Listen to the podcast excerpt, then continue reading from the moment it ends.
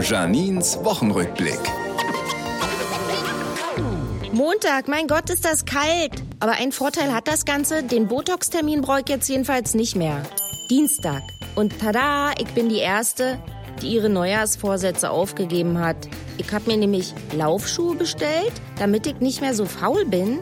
Und jetzt wurden die Laufschuhe geliefert und ich soll sie an irgendeinem Späti zwei Kilometer von mir abholen. Raten Sie, wer zu faul ist, um dahin zu laufen.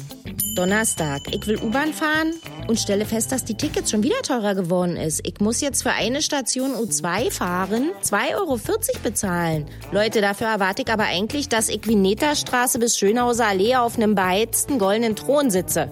Schickes Wochenende. Am Sonntag ist in Gropiusstadt Tower Run. Also da können Sie zum Spaß Deutschlands größtes Hochhaus hochrennen. 465 Stufen. Da halte ich mich lieber raus. Weil, naja, die einzige Stufe, die ich gerne nehme, ist die mm, Doppelrahmstufe. Berlin und Janine. Auch als Podcast auf rbb888.de.